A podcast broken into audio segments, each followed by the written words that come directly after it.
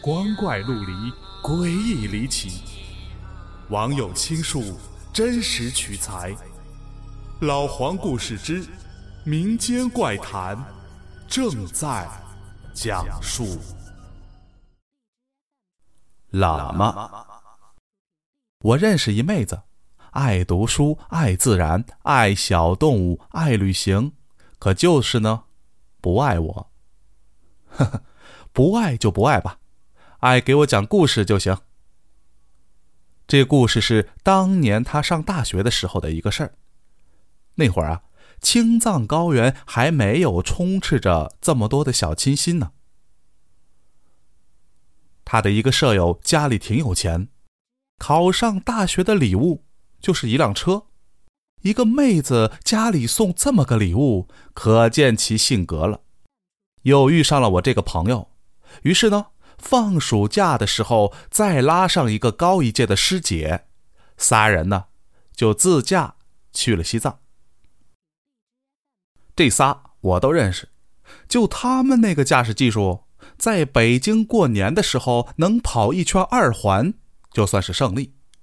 真不知道是怎么开到西藏的。他们开车呀，另一个风格就是擎天柱来了，他们也能给开散架喽。他们从西藏回来，我看他们记的账，饮食和油钱等于维修费的二分之一。那天正开着呢。不知道哪儿的问题，这车呀又熄火了。前不着村后不着店，眼看这天就要黑了，这仨呀哭的心都有。都说久病成医，正常人的车坏了，光看也会修个小毛病什么的吧。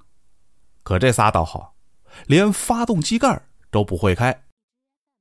等了几个小时，远远的有个人走了过来。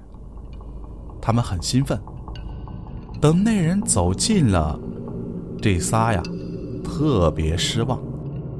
是个喇嘛，约摸六十多岁的样子。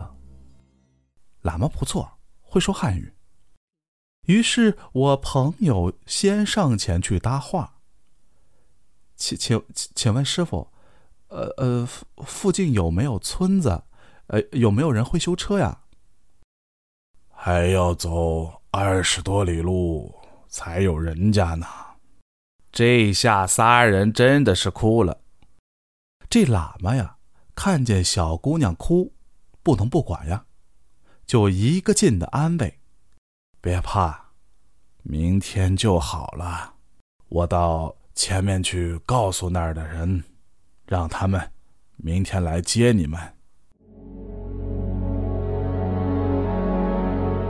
三个人面面相觑，也只有这个办法了。喇嘛走后，他们就猫在车里。原本以为焦虑会睡不着呢，结果太累了，全都睡了过去。只有我朋友比较焦虑，睡一会儿就迷糊一会儿。正迷糊着，他感觉车前有亮光。开始以为是车灯的光，一会儿就觉得不对，这光飘忽不定。他撑起身子看出去，只见已经走了的喇嘛盘腿坐在车前的地下，两手手心向上，平放在膝盖上，光。从他手上飘起，其中隐隐有人形。我朋友很害怕，想推醒那两个人。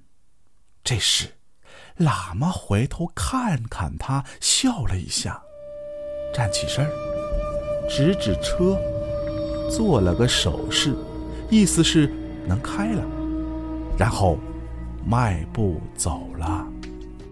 我朋友赶紧推醒伙伴，也不过就两三分钟的事情。再抬头，喇嘛已经消失在夜色中。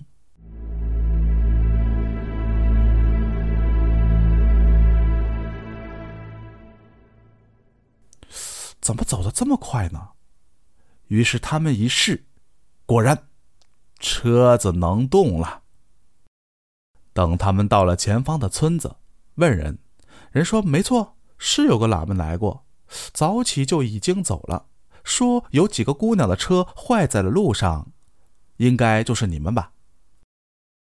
我朋友这才放下了心。毕竟，这就可以肯定，晚上看见的是活生生的人。